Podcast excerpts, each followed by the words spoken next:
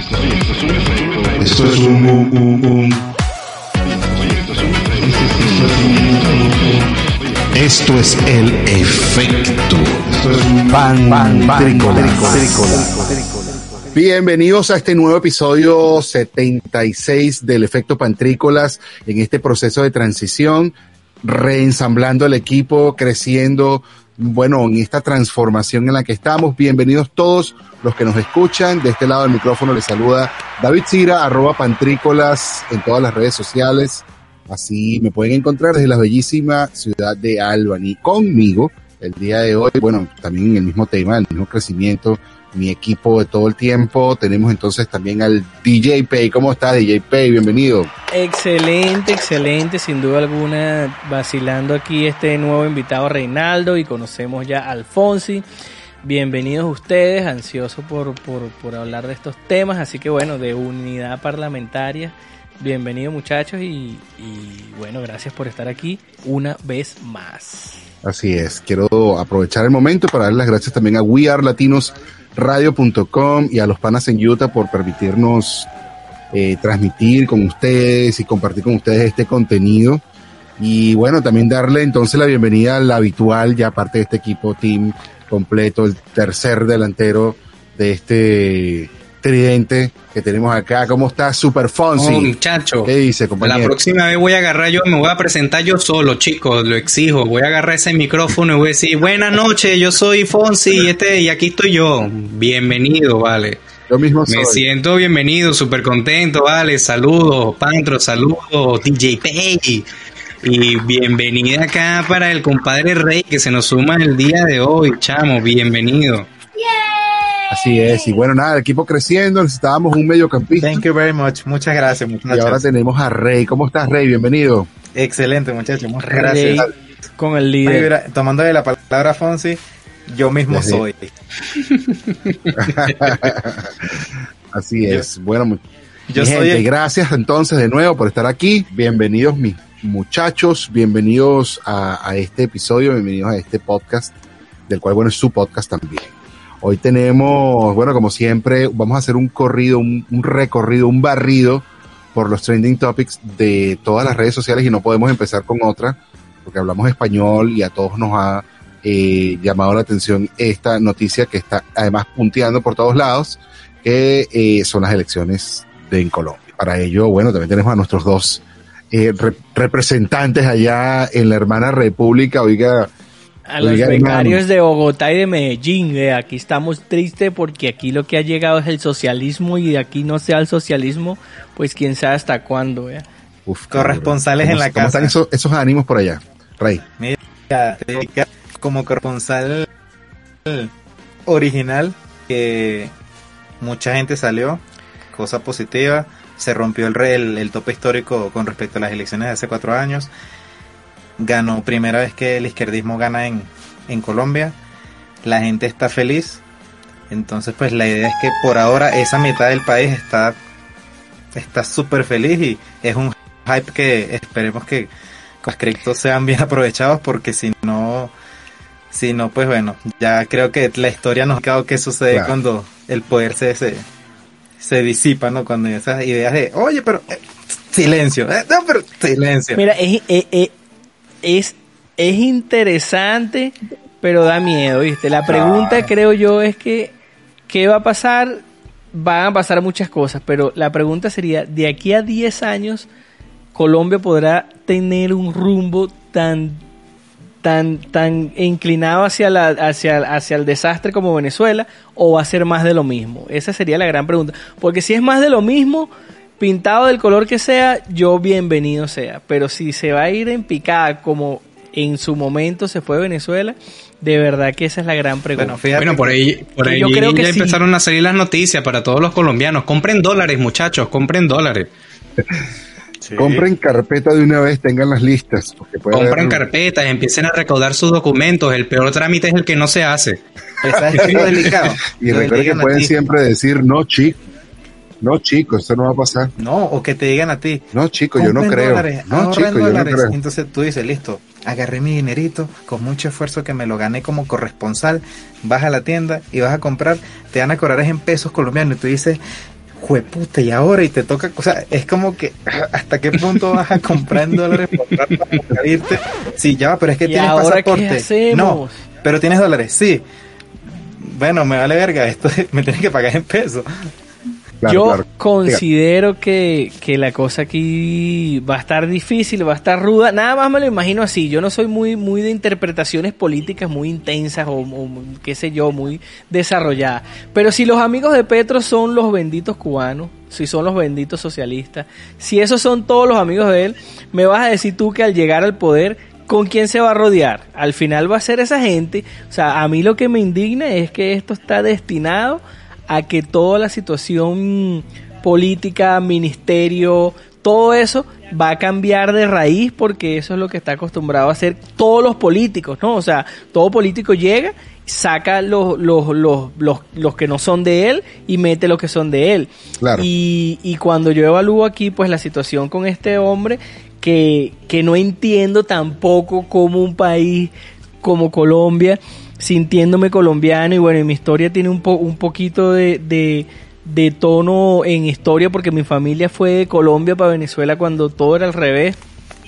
Y no entiendo cómo los colombianos han puesto en el poder a alguien que haya sido partícipe de, de, la guerrilla, de todo esto aquí, pues, o sea, y partícipe, partícipe, no es que bueno, que cuando joven, no sé, militó, no, fue jefe, fue, fue, o sea, principal pro, promotor de ese pensamiento, este, tan claro. Y bueno, no más que dice, o que hay muchas personas equivocadas en este momento en Colombia, como pasó en Venezuela en su momento, o hay muchas personas que creen en, en, en, en en el socialismo, en la izquierda y más que todo no sé qué dicen ustedes si son unos resentidos o qué, pero sin duda no, yo no soy ningún resentido. Yo tampoco soy ningún resentido, no vengas tú a decirme a mí resentido, chico. Ah, tú eres izquierdista no, también. Vale, yo, tú me dices si tú, tú eres un resentido o no eres un es resentido. Eso. No, chico, que me vienes ahí. Que un resentido es alguien que siente por o sea, que, que está doblemente emocionado, no es un resentido. Quizás. Está sintiendo dos veces. Ese es un sentido al cuadrado, resentido. Sentido al cuadrado. Mira, a propósito de esa noticia, claro. vi por aquí en los trending topics, eh, tengo acá un resentido que es Roger Water, que también le ¿Quién está... es ese tipo? Roger Water es un productor musical de conciertos y, y, y pues, muy grande, súper importantísimo a nivel de, de, de, la música. Puedes investigar un poquito más a, a, al respecto de quién es Roger Waters es un gringo, eh, dice, y dijo lo siguiente, le, le, le, mandó un saludo a Petro y dijo lo siguiente, amigo, que la voz del pueblo sea escuchada y que pueda dar paso a un nuevo amanecer, que refleje las necesidades de todo el pueblo y no de la élite corrupta. Aquí tienen que ganar estas elecciones, así le dijo, eso lo dijo temprano, más allá antes de saludarlo, Mira, eso. yo, yo, yo no voy a tomar la posición que, que, tomé en Venezuela de callarme por temor a cualquier cosa, porque en Venezuela uno tenía temor de cualquier cosa. Yo te digo a ti, este gringo, este inglés, inglés. este de donde sea, es un loco de la vida, como fue el, eh, ¿cómo se llama? El, el, cineasta este, creador de documentales, que se me perdió el nombre, que le hacía los documentales a Chávez de socialismo y que echa el este... cuento de que se tomó la botella de tequila con Chávez.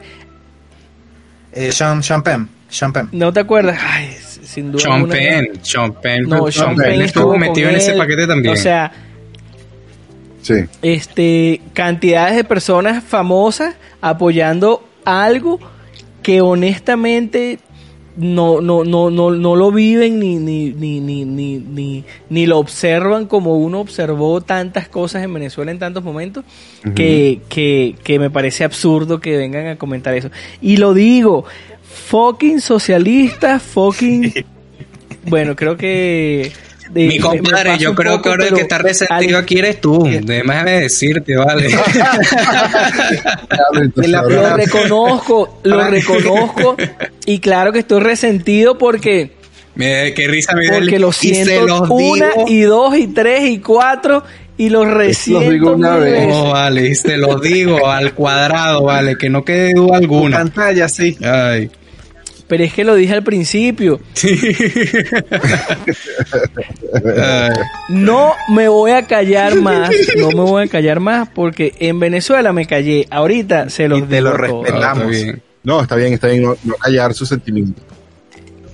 Lo sentí es. en Venezuela y lo resiento aquí en Colombia, imagínate. Ahora, yo les hago una pregunta, chicos. Ustedes que están allá en Colombia pueden sentir la, la cosa desde adentro. Pues Indique, indique contacto.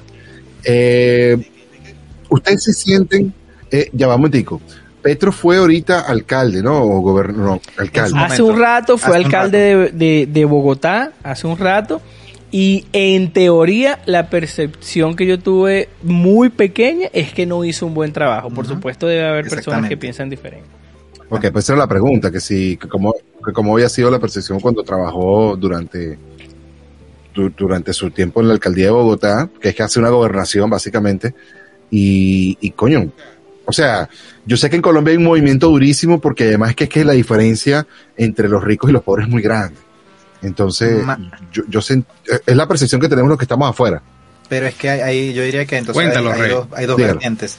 La primera, así como hay un tema salarial que hace que haya una división, una división de clase social muy grande en toda Latinoamérica, me atrevería yo a decir también, eh, está el tema generacional, porque supieron, supieron el, el, el, el tema de la borea, la conversa con gente, para atrapar esa masa muy muy joven que hace 8 o 9 años puede que no tenga no, no haya tenido una conciencia tan desarrollada como ahorita y esa gente es la que no sabe cómo fue de, de, de gobernador acá, de, de alcalde pues, de la ciudad. Por Entonces, eso la pregunta. Por eso la pregunta, o sea, como que si era bueno define mucho o era malo, bueno. Claro, claro. Pero bueno, también estaba la tendencia a que de todas maneras Colombia quería un movimiento, quería, quería algo, porque ya haberle dado paso a la guerrilla, ser parte del Congreso, ya le estaban dando efectivamente como los primeros Ese pasos. paso pasó en ese momento, sin duda alguna. Ya al haberle dado disposición a esas personas ahí en el Congreso, ya se sabía que todo se iba a encaminar hacia algo.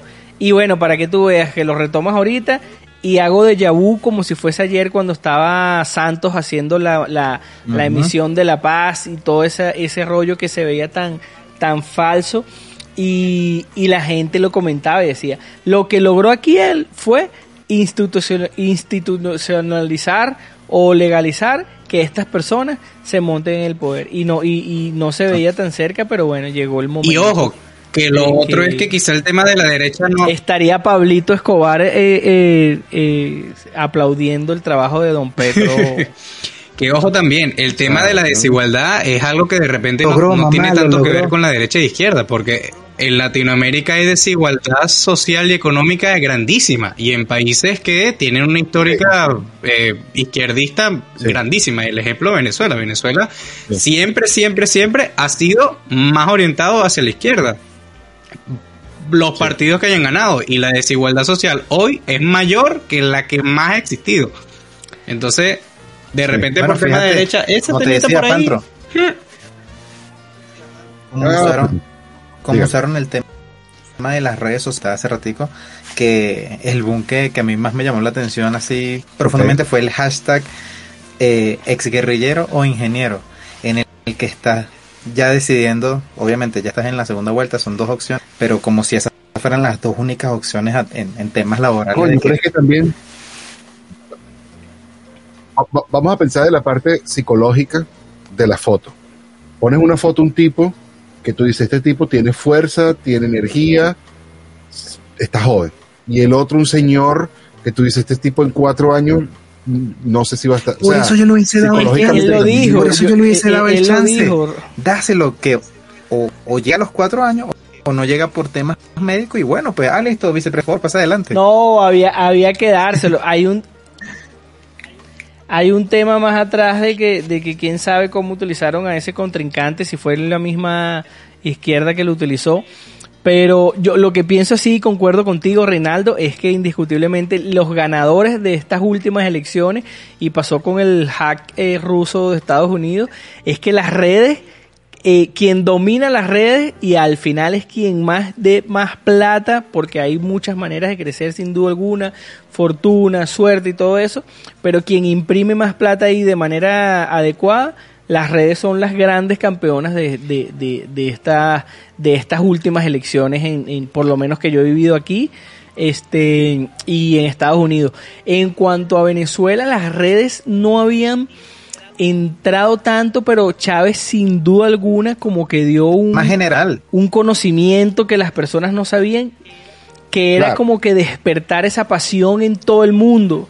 O sea, era, no sé si era de las redes o de verdad que era un poder que tenía Chávez, que No, sin pero- duda alguna hizo que, que movimientos que antes pues eran como... Ajá. pero sí lo hizo. Dices, ¿Sabes por qué? Porque A ver, a ver, por ser tema generacional, lo hizo con el medio tecnológico que estaba en ese momento en última posición, que era la televisión. Le dieron unos segunditos, Así no fueron logrados, Bueno, usó el medio tecnológico del momento para, boom, llegarle a las masas. Efectivo. Sí, y entregó un mensaje Eso que en su verdad, momento fue súper, súper poderoso. El mensaje que se lanzó en ese No, momento. y lo, lo dominó y se aprovechó y, y sin duda alguna cuando lo ves que cerró que cerró la otra, que cerró RCTV y que y que empezó a hacer los aló presidente, era como, Era eso. como algo novedoso Las Claro. cadenas, y las cadenas que había todos los días, cadenas de televisión. 99% de todo. Dame exposición y, y cadenas. aquí se y aquí se arma mi, mi narrativa. El tema que ahora el medio cambió. Ahora lo vamos a ver Claro, próximamente no, los que todos políticos en. TikTok. Vamos a, vamos a estar claros, vamos a estar claros, vamos a estar claros. Podcast, eh, Chávez hizo hasta un podcast. Todos los domingos el tipo hacía un podcast que se, se llamaba Aló Así es. Presidente.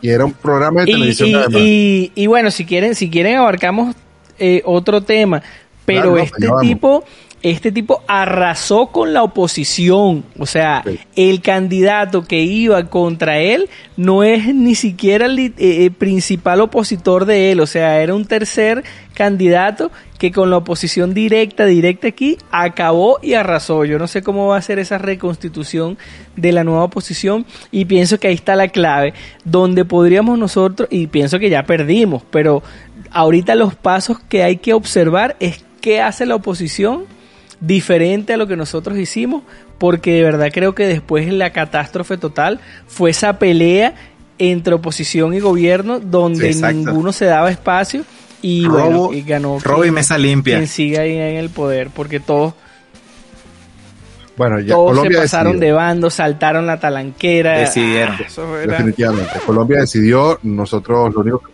vamos a hacer es aplaudir, porque nada, No. parte de la democracia. Es la democracia, así No, funciona. no, no, no, no, no. Eso es fraude. Pero bueno, Pero, si no nos gusta o si nos gusta, tenemos que estar felices con lo que No es la culpa del candidato que tu candidato no haya sabido usar TikTok de DJ Pay. No es culpa de tu candidato. fraude. Ah, ahí está, ahí está. Mira, pero ven acá, antes de que nos vayamos al siguiente tema, los quiero animar a los tres a que, bueno, además que les voy a comentar, estamos en streaming en YouTube, estamos en streaming en Twitch y estamos en streaming en Twitter. Entonces, a los tres los voy a animar a que utilicemos nuestras redes, busquemos dónde se está transmitiendo este en vivo y hagamos un retweet, una retransmisión en alguna de nuestras redes, bien sea en Discord, etcétera, etcétera, etcétera, que estamos saliendo en YouTube y en Twitch también en este instante mientras cambiamos de tema. Ya Vamos vamos, a a hacer eso eso. es, eso es ya, Exacto. el teléfono en mano y dándole ya de una vez. Mientras tanto yo los entretengo, los, los entretengo con este tema, mientras ustedes están allí. Quiero, bueno, no, claro. Entonces, como los voy a entretener con un tema diferente, voy a, utilizar uno que, que quizás no necesito probablemente ni de ustedes, de todos ustedes. Felicidades a los campeones de la NBA, Golden State Warriors. Finalmente se impusieron en seis juegos a el equipo de Boston Celtics. Eh, este último juego y algo que quedó maravilloso, séptima copa para el equipo de los Warriors en estos últimos 10 años, lo cual quiere decir que es impresionante la dinastía que han traído. Séptima Rompe- copa, cuarta. Cuarta copa, correcto. Cuarta. Si me vas a entretener esta- con una noticia, dinastía. por lo menos entreteme con la noticia dicha correctamente. Chico, qué abuso. No, bueno, Vale. tú sabes, tuve una exageración en mi cabeza. Este es un Eh, tema para verdad o mentira, pero para, para otros, para otros, para Sí. otros. para No, no, no, no, no, no, en serio, hablando en serio. Cuarta copa eh, en estos últimos 10 años es una dinastía que se está conformando impresionantemente y Stephen Curry ganó por primera vez El MVP. la- el, el trofeo MVP. MVP de las finales. Díselo, Don. Un aplauso, muchachos. Y me siento No muy para nadie, pa. Mira, sin duda alguna, a mí ese- eso, pues felicidades. Yo no era el equipo que yo prefería, pero, pero bueno, ganó el Nadie. mejor como Ojo, siempre. Pero eso me hace pensar nadie. en el privilegio. No eran favoritos. Este, Este año es- Stephen Curry batacazo. Estaba Stephen Stephen Curry estaba tirando tiros en, canchas de la NBA desde que tenía como siete años, seis años. Sí. Eh, se, se notó muchísimo que estos últimos juegos, porque no fue así en los primeros, pero que en los últimos juegos tuvo, o sea, se estuvo más concentrado. No, no perdió la concentración que había perdido en la primera, en los primeros juegos, no estuvo como en, no, no estuvo atrapado en ese loop de como que caía en, en como que si fallaba, entonces como que se enredaba en la Se situación. nota, se nota como le pasó a Jason Tan- eh, Ta- Ta- Tatum de Boston, que era el personaje igual a, a Jalen Brown, eran los personajes que deberían haber este, sobresalido y se les nota cuando fallan un tiro y se les ve en la cara y vuelven otra vez y tienen una pérdida, o sea, y Ja- Jason Tatum eh, tuvo como 12 pérdidas, que de verdad fue algo eh, eran quienes tenían que reaccionar y por supuesto a diferencia de un equipo ya con experiencia Stephen Curry reaccionó pues claro, de la o sea, mejor manera. no- en no los lo otros momentos reaccionó Jalen Paul eh, o sea siempre había alguien que reaccionaba en el momento que tenía que reaccionar y, y pues Pero en este último juego, además. En este último juego además jugaron bien, eh, Jordan Paul jugó bien, eh, todos, todos, o sea, fue como que todos estuvieron el psicólogo al día. Y se notó muchísimo el trabajo del psicólogo. Se notó muchísimo el trabajo del psicólogo por lo que le decía, en los primeros juegos se notaba la caída psicológica de, lo- de los jugadores y de pronto se vio como que se sacaron ese pedo encima, que lanzaban. y ¿Qué dice pelaban. Fonsi? ¿Qué dice Fonsi que es el experto en, en deportes? Simplemente que estoy totalmente de acuerdo con todo lo que me comentan y efectivamente, efectivamente, así mismo es. Así mismo es. Efectivamente. Pero bueno, eso era para, para, para entretenernos mientras tanto. Gracias por haber hecho, el share. Y aquí estamos, se estamos llegando más gente también a estar conectada con nosotros. Y tenemos otra noticia por allí, Fonsi. Cuéntanos acerca de, esto de Correcto. Snoop Dogg, que ahora la inflación también. Así mismo, pegó a su casa. así mismo es. Bueno, muchachos, ustedes saben que eh, la inflación está agarrando el mundo, le ha tocado incluso al dólar. Ya no solamente somos lo- los venezolanos ni los latinoamericanos que estamos enfrentándonos con este tema. Entonces, Snoop Dogg, debido a la inflación, le tuvo que subir el salario a su enrolador de porros personal, caballeros. Ahora, El- yo me imagino el rolador de porro, como, como con el cinturón de Batman, con los porritos aquí, listos aquí. Yo me lo imagino de repente como un mayordomo que de repente sale aquí y abre la bandeja. Aquí tiene, tome, señor Snoop Dogg, aquí tiene su porro de las 12. ¿Cómo se, ¿Cómo se siente hoy? ¿Cómo se quiere sentir hoy? ¿Alegre, contento? Ojo. ¿Un dormilón? Ojo, O- que ese tipo tiene una anécdota. ¿Qué pasa? Justamente Snoop Dogg comenta, y, y eso cuando salió la noticia generó muchísima conversación, porque cómo de- puede de repente tener Snoop Dogg un enrolador personal. Y el tipo dice que cuando conoce al, a la persona pues, que trabaja por él, uno, que él dice que cuando tú consigues a alguien que es demasiado bueno en algo, tienes que contratarlo. Y el mismo Seth Rogen, que estaba ahí, confirmaba que este tipo tenía como que un don, que con solamente verte la cara ya sabía que necesitabas fumar en ese momento, te lo daba. Aquí tienes. Coño, coño. ¿Cómo, ¿Cómo ponemos a prueba esos dones tan interesantes? Así que, ¿tú ¿cómo que quieres un porro, chico? Toma. Este, un sativa traído del Amazonas. Bueno, eso es interesante que se van a ver nuevas, nuevas cosas, nuevas tendencias, nuevas, nuevos trabajos. ¿Cómo? ¿Comparándolo con qué? Exacto, o sea, que tú tienes que Psicoanalista tener de tabaco. puedes decir, ah, coño, no, mira, eso sí está bien, eso sí está bien envuelto. Ah, no, no. Necesitas una agujita. Yo me imagino que cuando, cuando lo calan, cuando se lo están fumando, tipo dirá, Si "Coño, está, si sí está bien bueno". enrolado, chico, qué maravilla, vale. Tú como que enrolabas pequeños en la, en la Candelaria. ¿Ah? Tú me dirás. Epa, epa, Pantro, ¿qué te lanzaste ahí? haciendo- Tenía tiempo que no tosía. Tenía tiempo que no tosía así. Y no me has visto haciendo empanadas y pastelitos. buenísimo. No, lo otro que a mí me da, me, A lo mejor Lo por otro que a mí me asombra también y me dio mucha risa es que este este tipo tienen un término y todo para describirlo. Es literal, es literal. En, en la nota donde saco el, el artículo, describen el trabajo del pana como PBR, Professional Blunt Roller, enrolador profesional de porros de marihuana. Lo que me deja loco con la necesidad de los millennials de inventarse unos trabajos loquísimos que nadie se había imaginado. Para que veas. chico. Como para que quede en tu Para que te quede en, tu LinkedIn, Para así mismo es. LinkedIn. Yo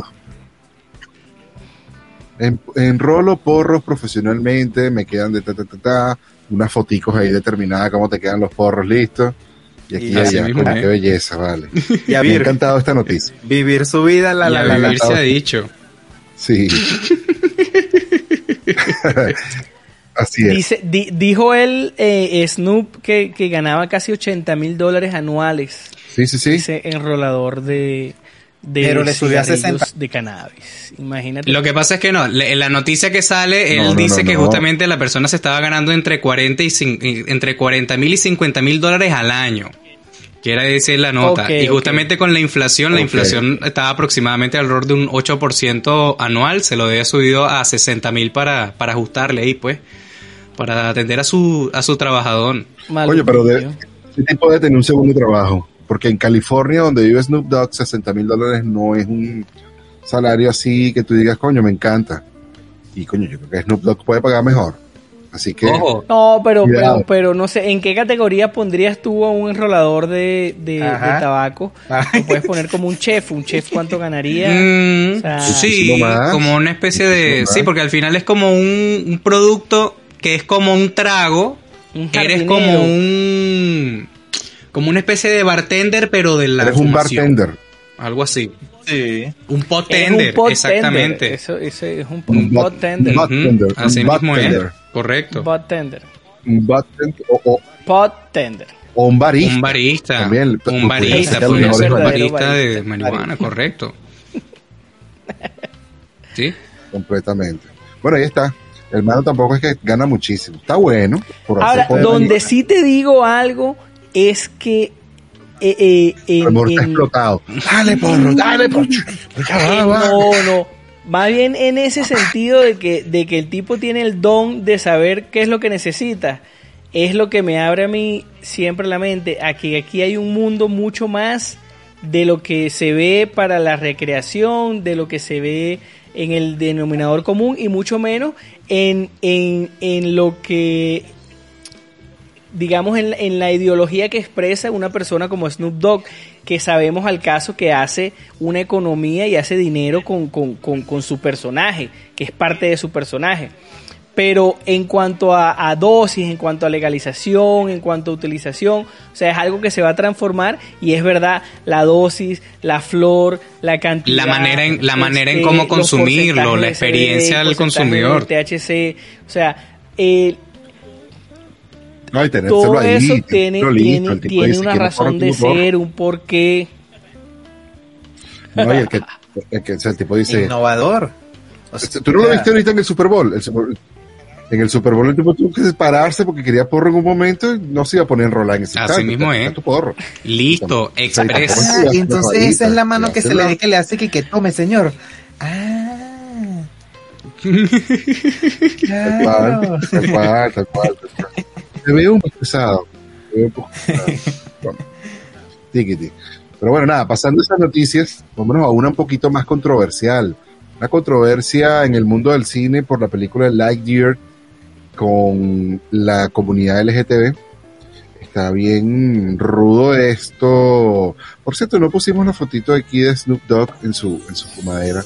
La iba a buscar a, a- a Snoop Dogg, déjame buscarla en lo que la consiga. Se las pongo Aquí yo la tengo, aquí yo la tengo. Nada más que para que la pongamos, ¿verdad?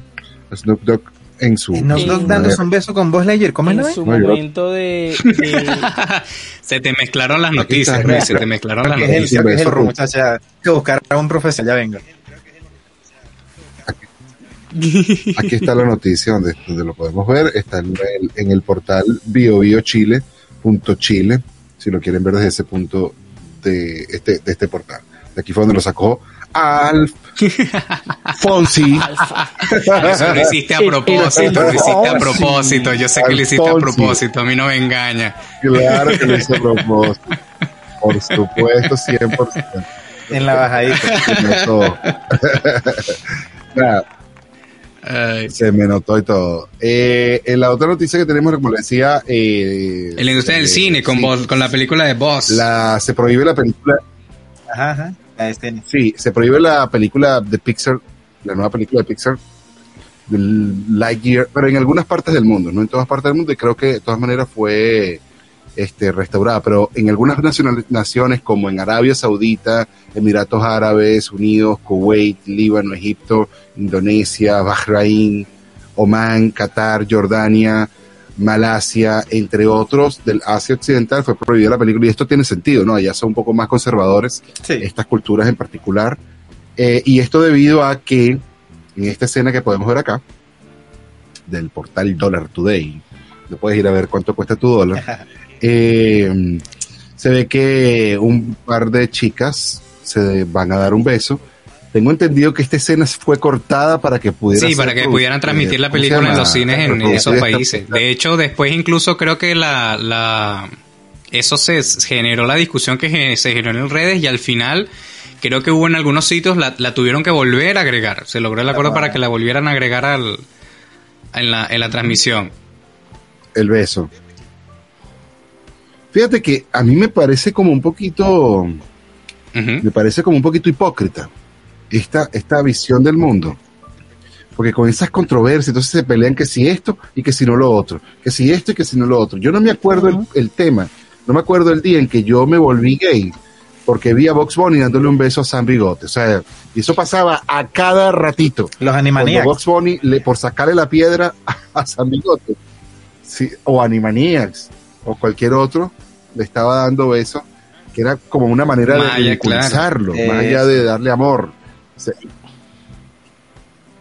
entonces no, no sé por qué ahora gente dándose amor. Yo, ay, ay, yo- fíjate, yo tengo una visión que me gustaría que la, que la viéramos. No entiendo por qué hay que, como que, ok, yo entiendo que al mundo hay que darle lo que es el mundo, ¿verdad? No vamos a esconder, no vamos a tapar el sol con un dedo. O sea, Si tú sales a la calle vas a ver estas cosas. Pero tampoco entiendo por qué tienes que como que forzarlo. O Exactamente. sea, yo no entiendo, o sea, ¿por qué si la película son, es de Buzz Lightyear? Concéntrate en Buzz Lightyear y hazle la aventura a Buzz Lightyear de, de vida normal. O sea, no estoy diciendo Es que, que, no tiene, sea normal. es que tienes de repente, tienes, de la, tienes las, héroe, dos, pues. los do- las dos caras de la moneda, porque claro, por un lado quizá, este, si tú te quieres pegar en el argumento de por qué lo tienes que forzar, El cancel ¿no? culture ahí. De, de repente ni siquiera tienes que poner ninguna escena de nadie besándose. De nadie besándose en la película por eso, porque ya es algo tan normal la, homosexualidad y es algo que está público Correcto. en los medios y, y tiene sus movimientos y por lo menos yo lo aplaudo de mí me, me encantan los homosexuales, pero ay, no para mí, sino Claro. para que ellos lo sean. Pero este el otro lado está Claro. en el hecho de que si lo muestras, ¿ok? Mucha gente piensa que, como tú decías, que por el hecho de que lo muestren eso va a influir en sus hijos, lo toma como que una especie de adoctrinamiento, que en mi opinión no tiene nada que ver. Mira, yo, yo te digo algo y, y te tomo la palabra, David, que siempre dices que a veces en la televisión, en las películas o en, en, en ese, en, ese, en el medio audiovisual nos presentan nuevas maneras de vivir la vida en, en- en el futuro. Hablamos de los extraterrestres, hablamos de ciertas cosas y sin duda alguna sabemos que en las pantallas se expresan muchas, muchas, muchas y, y distintas maneras de, de ver la vida, por ser así. Para mí o mi teoría no es conspiratoria ni nada, sino que creo que en los medios audiovisuales durante, eh, y más allá en Estados Unidos, durante un largo tiempo donde el, el- la homosexualidad no estaba ¿Vieron? vista tan, tan positiva, donde era escondida, pues se...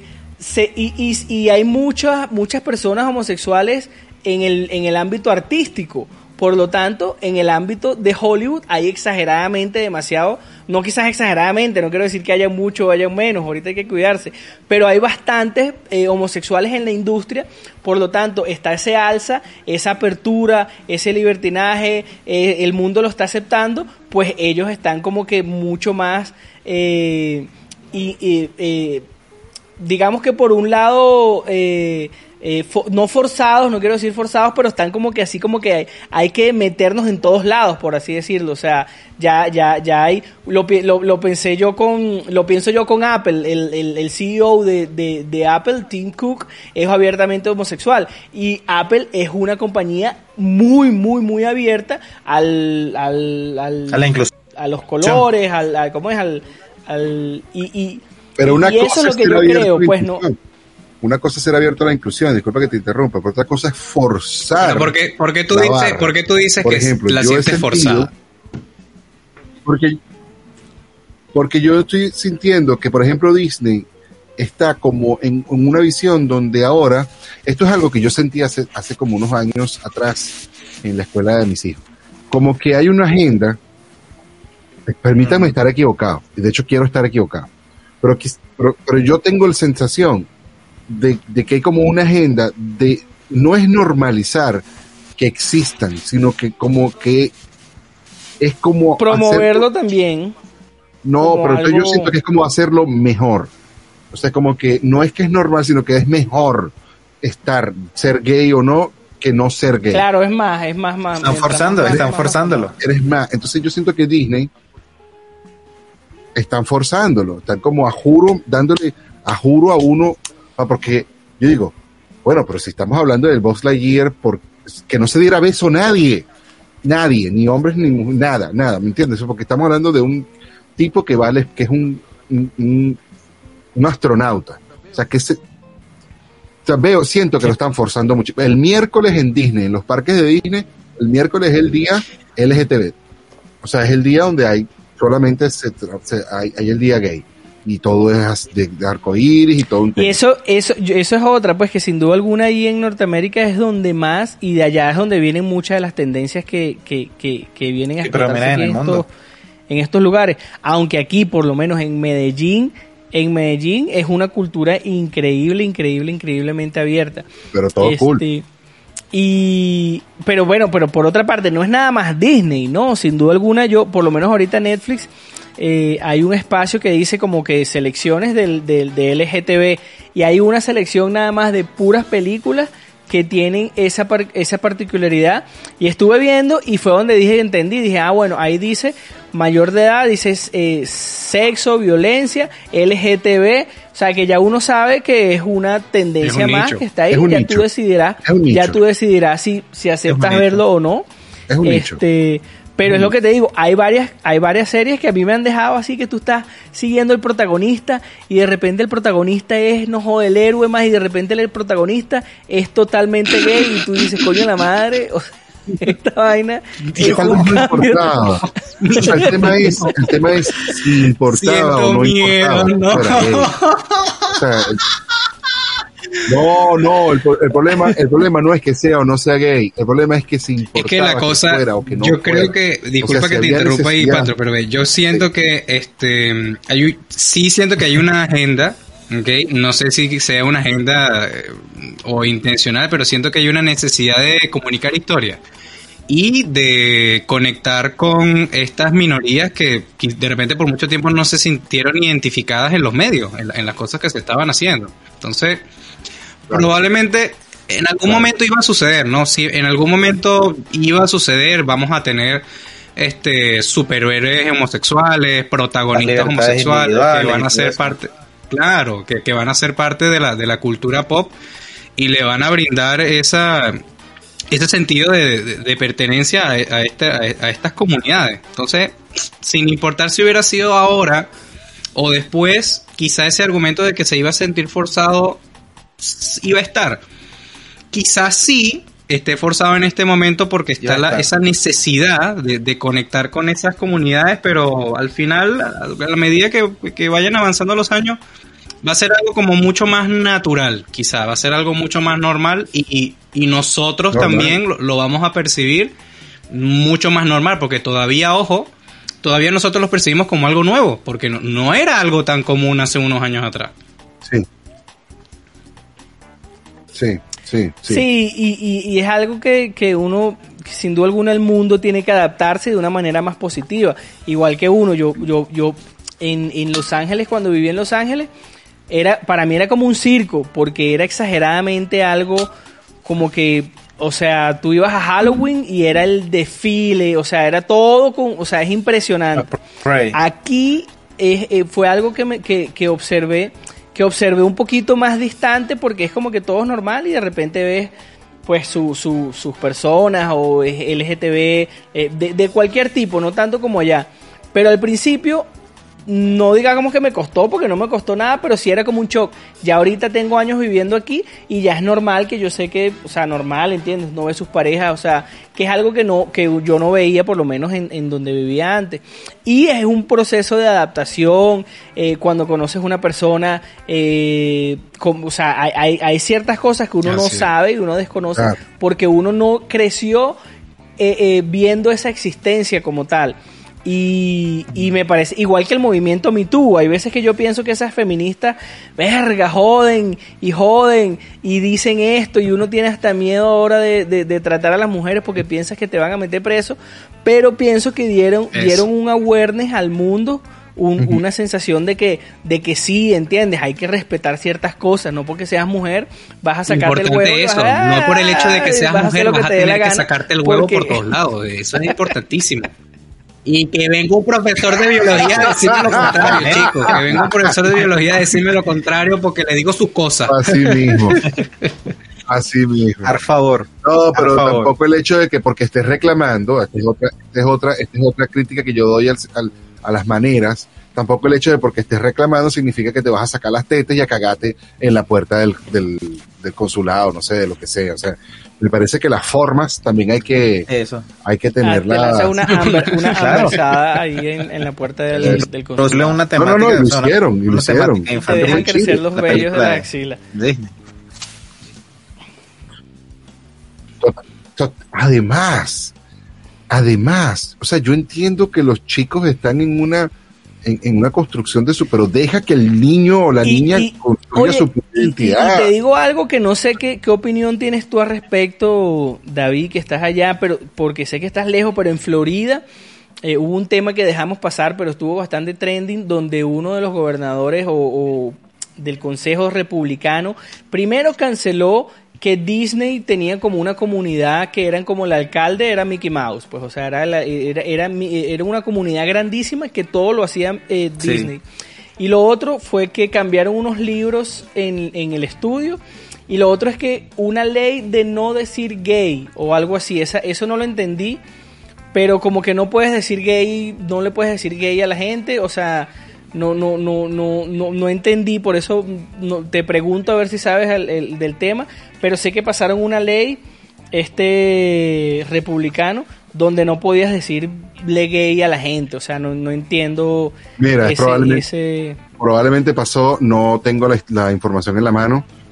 Eh, está bien, me parece igual que como que tampoco le puedes estar diciendo, ni siquiera quiero decirlo porque no, no vaya a ser que me vaya a meter en un pedo. La palabra, la palabra, decir la a palabra morenos, por G. morenos hay- oscuros a los que- morenos. hay- hay- hay- Ajá, la palabra por N. La palabra por N no se la puedes tampoco decir a, a los a los amigos de Tez Morena, pues, ¿me entiendes? O sea, como, es como, bueno, un tema de respeto. Creo que estamos en un proceso de crecimiento y de transformación donde estamos llevándonos las cosas a los límites y creo que quienes están exigiendo respeto hoy día van a llevar todo hasta el límite más allá Eh, para que se pueda recoger totalmente. después hasta un, hasta un punto. Ujú. como pasa. Como siempre pasa. De construcciones para construir. Mira, vamos a verdad dejar mentira. Así mismo es. es- vamos a dejar de sacarle Estamos este muy progres, Dios mío. Y vámonos progres entonces en a este. Estamos totalmente desconstruidos. La izquierda acaba de ganar acá. ¿Cómo? Muchachos, estamos en nuestra sección ¿Verdad o Mentira? Quiero introducir esta este, este, este, este, esta sección de verdad o mentira. Vamos a hacerlo con su, con su jingle como era, que lo hice, lo hice como favor. montado encima de todo usted. Ahora sí lo voy a hacer. Con usted, ¿verdad o mentira?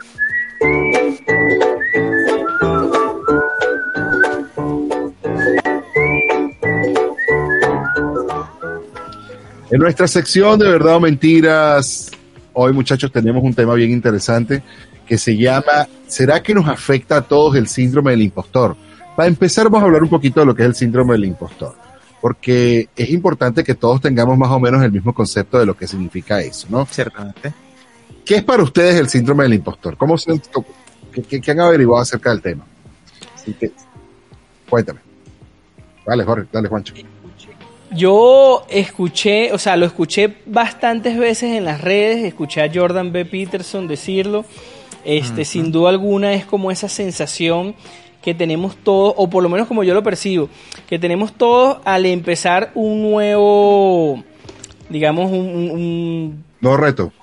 un nuevo trabajo, Un por así decirlo. claro. Él habla de que todos tenemos que... Y, y, y, y- y se pone en ese lado opuesto ese, ese trending que hubo en, hace algún momento, era make it until you fake it. ¿Cómo es fake it until you make it? Eh, que es como que, bueno, eh, miéntete a ti mismo hasta que logres eh, hacer esa persona en ti y lograrlo. Yo pienso que lo experimenté hacia un momento positivo, pero después se tornó algo negativo, ya aquí cambiando un poco mi, mi lema, este, o mi, o, mi profesión de hoy que es humorista. Cuando yo comencé en las redes sociales, comencé como, como doctor y, y, eh, asesorar en dietas, asesorar en, en- en- en muchas cosas. Y yo en mi carrera como doctor, como médico, nunca pensé que iba a estar haciendo eso. Pero mi mente me decía, lo puedes hacer porque tú eres médico, tú sabes, tú lo estás haciendo, tú conoces el tema, pero yo nunca me gradué de, de- de nutricionista o algo así. Entonces yo tenía que meterme, aparte de que, de que en las redes tienes que meterte el tema de que, de que eres tele- de que eres eh, anchor, de que sabes mucho, de que tienes que ponerte frente a la cámara, tienes que meterte este fake it until you make it, y tú te crees ahí como que el actor. Este, también tuve que pasar por esa, por esa, esa parte donde, donde no soy nutricionista, estoy hablando de estas cosas, y yo tuve que meterme en el tema de que yo era, de que yo era, o sea, de que yo hago eso, de que yo hago eso, aunque no esté, o sea, casi que viendo todo desde la perspectiva médica, como si, bueno, yo estoy salvando vidas, pero vendiendo dieta. Claro. Porque tuve que asumir esa personalidad. Hoy en día me lo reconozco más y me cuesta un poco porque sé que cada tarea que voy a asumir es como que me tengo que meter en el papel completo. Pe- Pero volviendo al tema, ¿verdad o mentira? hay- yo creo que sí es verdad, sin duda alguna, hay un síndrome de impostor que todos los, lo- lo- lo- lo- los experimentamos de maneras distintas y nos puede jugar en pro o nos puede jugar en contra, sin duda alguna. Ok, así mismo. Tú, Reinaldo, ¿qué dices? ¿Verdad o mentira? ¿A todos nos afecta el síndrome Somos del seres impostor? humanos, así que sí nos afecta, claro que sí. Porque es estar conectado con, con tus sentimientos, con, con valores individuales, luego, pues las consideraciones de tus valores colectivos para decir, coño, soy el indicado para, para esto. ¿Será que sí podré llevar a cabo este reto, este proceso? Y, y yo, pues, lo comentaba también otras veces, o sea, si, si eres un ser humano que está conectado con, con, con eso intrínseco, ¿no? Que es, que es saber que sí superar cosas y superarte a ti mismo, no sería falso que diga, yo nunca he sufrido de expuesto síndrome que dicen que existe. Claro que sí, porque en algún punto estás teniendo un, un poder, una responsabilidad y va a haber que, que estés evaluándote para saber si estás haciendo algo bien. Sea dando clases, sea vendiendo un producto nutricionista, sea enrolando un el, rol el- pero junto ahí con un porro el famoso. O sea, Claro. el primer día que haces algo, pues tienes que meterte la mente de que tú eres eso hasta que logres la experiencia y ya te asumes de que make it, un, ¿cómo es fake it?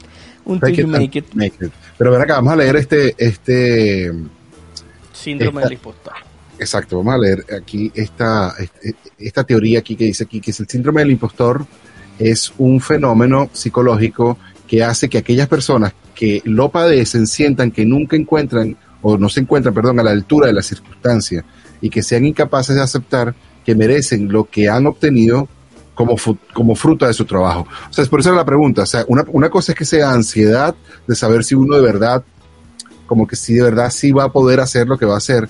Y otra cosa, que creo que esto es algo muy diferente, es como que como esa sensación de que lo que tú lograste, como que si te... No tiene valor. Ya va. Supongamos que te ascendieron en el trabajo. Tú trabajabas en, en- en- en A, y, perdón, en B, y te ascendieron a A. ¿Ok? Entonces tú te ascienden a A, y tú más allá de sentirte que decir, coño, claro que me lo gané mi ascenso, sientes como, coño, Es que ¿será tiene, yo sabes, hice? sabes, tiene varias, tienes varias No, aristas de ese tema, porque de hecho, justamente ahí en ese mismo artículo, bajando un poco, hay una sección donde hablan de una doctora que se llama Valerie Young, que comenta que la, la tipa es pionera en este trastorno, ¿no? Entonces, ella en los estudios que hizo, ella los dividió en cinco grupos o cinco perfiles, que, o sea, tiene, la verdad, tiene como un espectro grande, el cómo tú podrías percibirte el síndrome del impostor. Uno de ellos, ella define que tú puedes ser de repente una persona perfeccionista, que son aquellas personas que se ponen metas demasiado altas y siempre piensan que lo podrían haber hecho mejor, Ajá, aunque sí. tengan éxito. ¿Ok? Lo otro son los superhumanos, que para cubrir sus inseguridades, estas personas creen que necesitan trabajar cada vez más, lo que puede acabar perjudicando su salud mental y su relación con los demás. Tienes a los genios naturales, que son quienes suponen que todo debe salirles al primer intento o de forma fluida, y se frustran cuando no es así. El individualista, que escogen hacerlo todo por su cuenta y sin pedir ayuda a los demás por temor a que se evidencien sus supuestas incapacidades.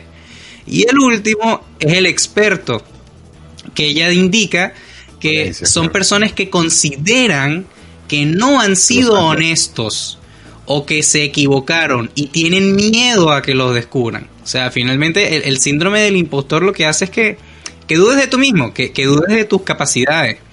Y aquí es donde yo te digo, mi pana, no dudes de ti mismo, Sí. porque si un amigo puede ganarse 60 mil dólares al año enrolando porros, tú puedes hacer lo que a ti te dé la gana.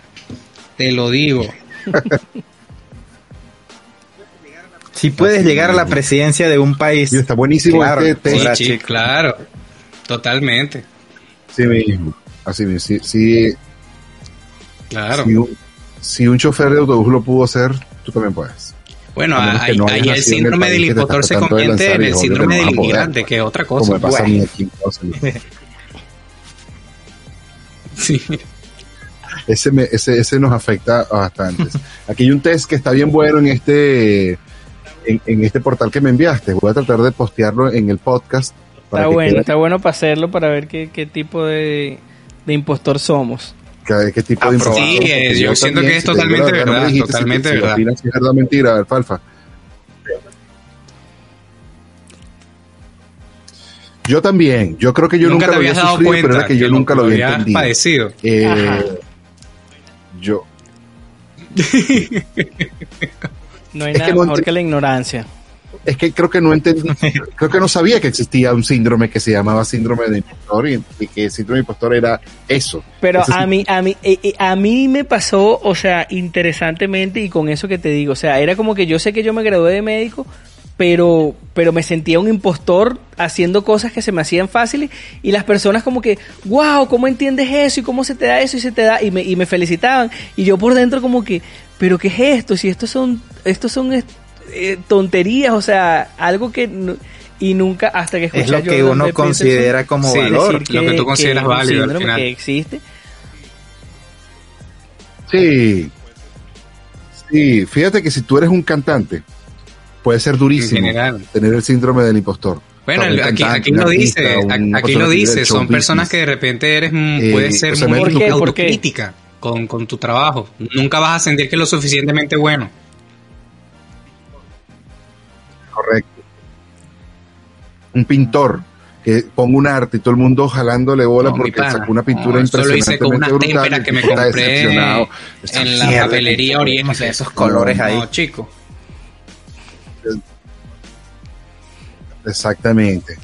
Eh, eh, o lo mismo que pueda pasar, imagínate tú que tú seas un cantante, te vas a presentar en, un, en una sala de 200 mil personas y se, y se llenó de 150 mil personas, que quedan 50 mil sillas de- ahí, te- no pudiste llenar el estadio, entonces puedes sufrir porque no pudiste llenar el estadio o porque no pasó, bueno, pero divertiste a 150 mil personas, no, pero eran 200 mil que tenían que ser, es más, se tenían que colear unas 3 mil personas más. O sea, eh, eh, el- el- el- la necesidad de que la meta sea cumplida como una cosa a vayas, o sea, que sea impresionantemente impresionante. ¿Y sabes qué va a pasar? Que Aún así no que te vas a sentir satisfecho. Si tu hambre es muy grande, muy voraz, Totalmente. de todas maneras vas a quedar. Exactamente. siempre vas a quedar. Yo soy un perfeccionista. Yo soy un perfeccionista. Yo caigo ahí en ese punto. No, tú dijiste los cinco y yo los cinco lo Caemos. soy. Sí, sí. Es que quizá, quizá Check. te, pase yo en, dije, yo diferentes Check. etapas, te, te, te afecte de una forma distinta. Te podría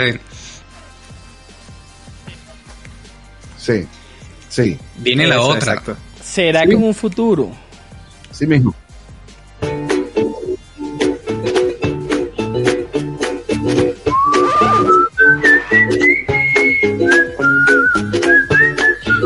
¿Será que en un futuro, muchachos? ¿Será que en un futuro, me encanta esta sección, esta sección favorita de Fonsi?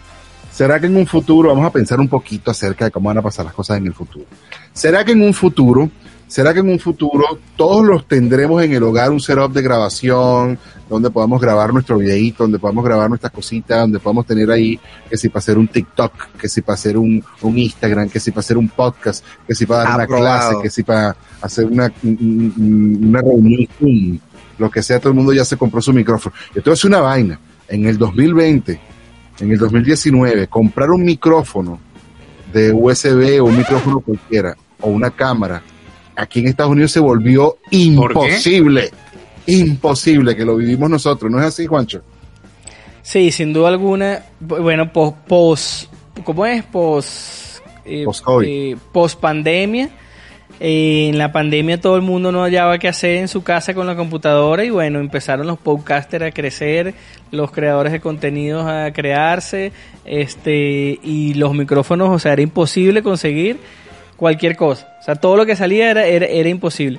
Ahora, yo te digo, yo no creo que sea verdad o mentira, o no creo que en un futuro, yo espero, espero que en un futuro sea así.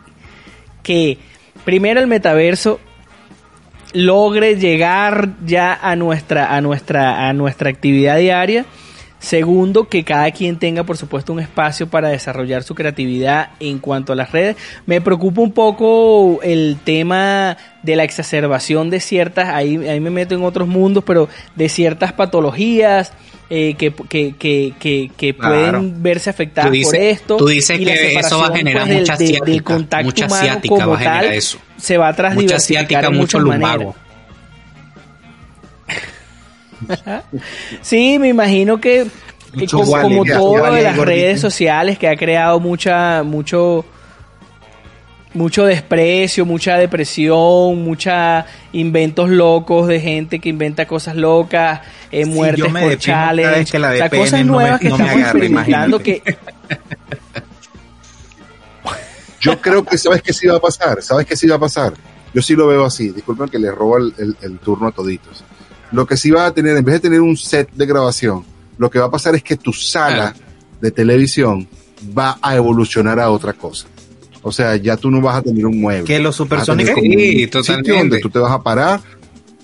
Es que mira, ah, algo así. me pasa mucho en el, en el, en el trabajo, porque como Oculus. justamente, y, y esa, y esa, esa discusión sale a raíz de la pandemia. Eso me acuerdo lo vi hace poquito en, en Netflix. en hay un, hay un show de stand-up de un comediante colombiano que es Loquillo, él se llama, para ver, Loquillo Flores.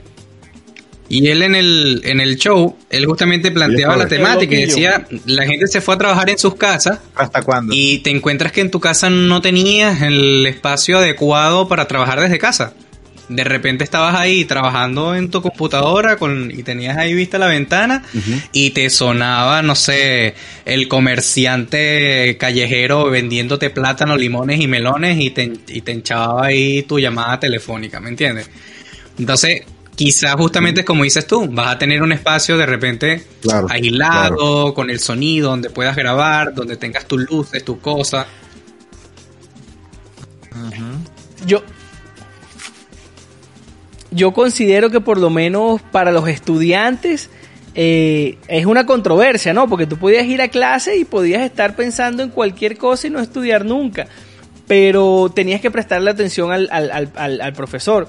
En cuanto a estudiantes con estos métodos de Zoom, de conexión, de YouTube, que yo no lo viví en la universidad como tal, no teníamos tanta capacidad. Creo que es algo impresionante, ¿no? O sea, tener el acceso a la información y, y, y también tener como que una un método que sería genial. O sea, sin duda alguna queda esa parte de compartir con la gente, de la clase y lo que uno vive.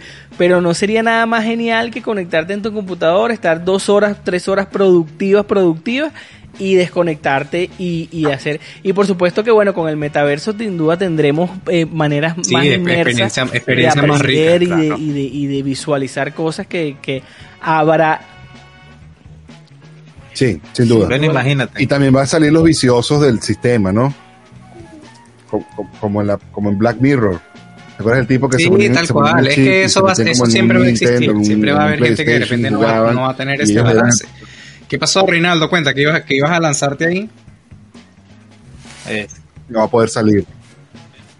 Bueno, Bogotá, Medellín, Estados Unidos y Chile. O sea, ahí ya estamos viendo una una revolución para poder llegar a un punto de encuentro. Sea que tengamos un estudio o una pantalla aquí virtual o una espérate que me conecte. Sí, totalmente. la campanita, pantalla. Sígueme por aquí. Hay un sonido, hay, hay un ruido de fondo, quita el, quita el ruido de fondo. O sea, nosotros en este momento lo estamos viviendo. Total. Es correcto. Es correcto, muchachos.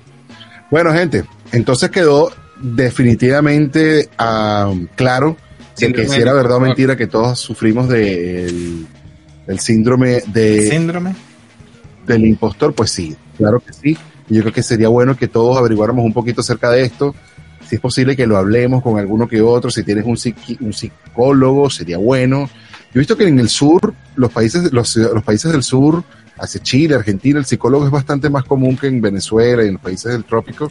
Pero ya que estás en alguna parte donde nos estés escuchando, si te puedes encontrar un psicólogo es maravilloso. Tener un psicólogo, ayuda psicológica, no es necesariamente que estás enfermo o que estás loco. Eh, es una buena manera de poder balancear nuestras vidas, de que no nos vaya a consumir ni la tecnología, ni eh, el impostor, ni, ni absolutamente nada de lo que está sucediendo hoy día, porque hoy día la vida está como demasiado rápida y una velocidad en la que uno no sabe exactamente en qué preocuparse, porque hay demasiadas cosas de qué preocuparse, el cambio climático, que si se quejan de por allá, que si se sufren por acá, que si el socialismo dólar, pasaporte, guerra, Ucrania, sí, Rusia. No, es, horrible.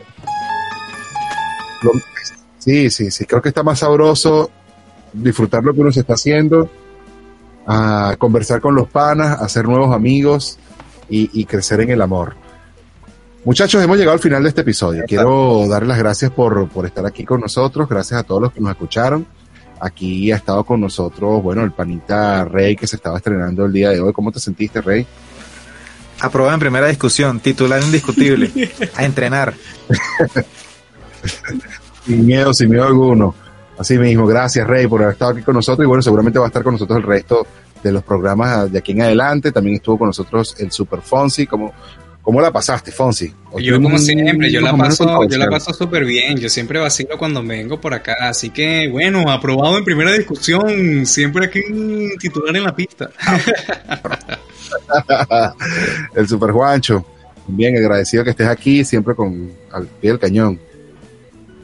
No, sin duda alguna, agradecido y bueno, tomándome este momento para que si alguien, esos 20, 30, 40 que se van sumando de suscriptores y observadores de nuestro contenido que comenten, que digan, que se burlen, que se tripeen, que compartan y por supuesto que nos obliguen a nosotros cada vez a hacer mejor contenido, que nos interese más, porque ya lo disfrutamos, ya yo disfruto sentarme aquí una hora cada semana, lo disfruto al máximo y creo que ahorita estamos como que tomando esa evolución eh, positiva para hacer un mejor programa y cada vez queda Quedan toquecitos mejores aquí, toquecitos mejores allá, así que los invito a ustedes a que se suscriban, por supuesto, nos sigan en nuestras redes, pregunten, comenten y bueno, que disfruten sin duda alguna este contenido para ustedes y bueno, que, se lo tripeen. Sí mismo, gracias por haberlo comentado, Juancho. Si te gustó este video y quieres seguir aportando para nosotros, los, los chats están abiertos. Y acuérdate que este producto es para ti, A nosotros, como dijo Bancho, lo disfrutamos muchísimo, pero lo que podamos sacar de aquí también puede venir de la misma comunidad. Suscríbete, dale like, comenta y coméntale a los demás, dale share para que los demás también en el mundo sepan lo que tú también estás viendo. Quien les habló de nuevo, Pantrícolas en todas las redes sociales, se les quiere muchísimo. Este fue el episodio número 76 de El Efecto Pantrícolas por wearlatinosradio.com también, donde juntos somos más fuertes. Les quiero agradecer también y desearles a todos los que nos escucharon un feliz día de los padres. Bye bye muchachos, Congrats. recuerden que la vida es como andar bicicleta, para mantener el equilibrio hay que seguir andando. Bye bye. Chao, chao. Vamos a, a decirle entonces ahora sí. Chao, chao a todo el mundo. Mi gente, se les quiere todos los que estuvieron conectados en streaming. Bye bye. Y esto fue el efecto. Sí, esto fue un efecto. ¿De qué efecto me estás hablando tú?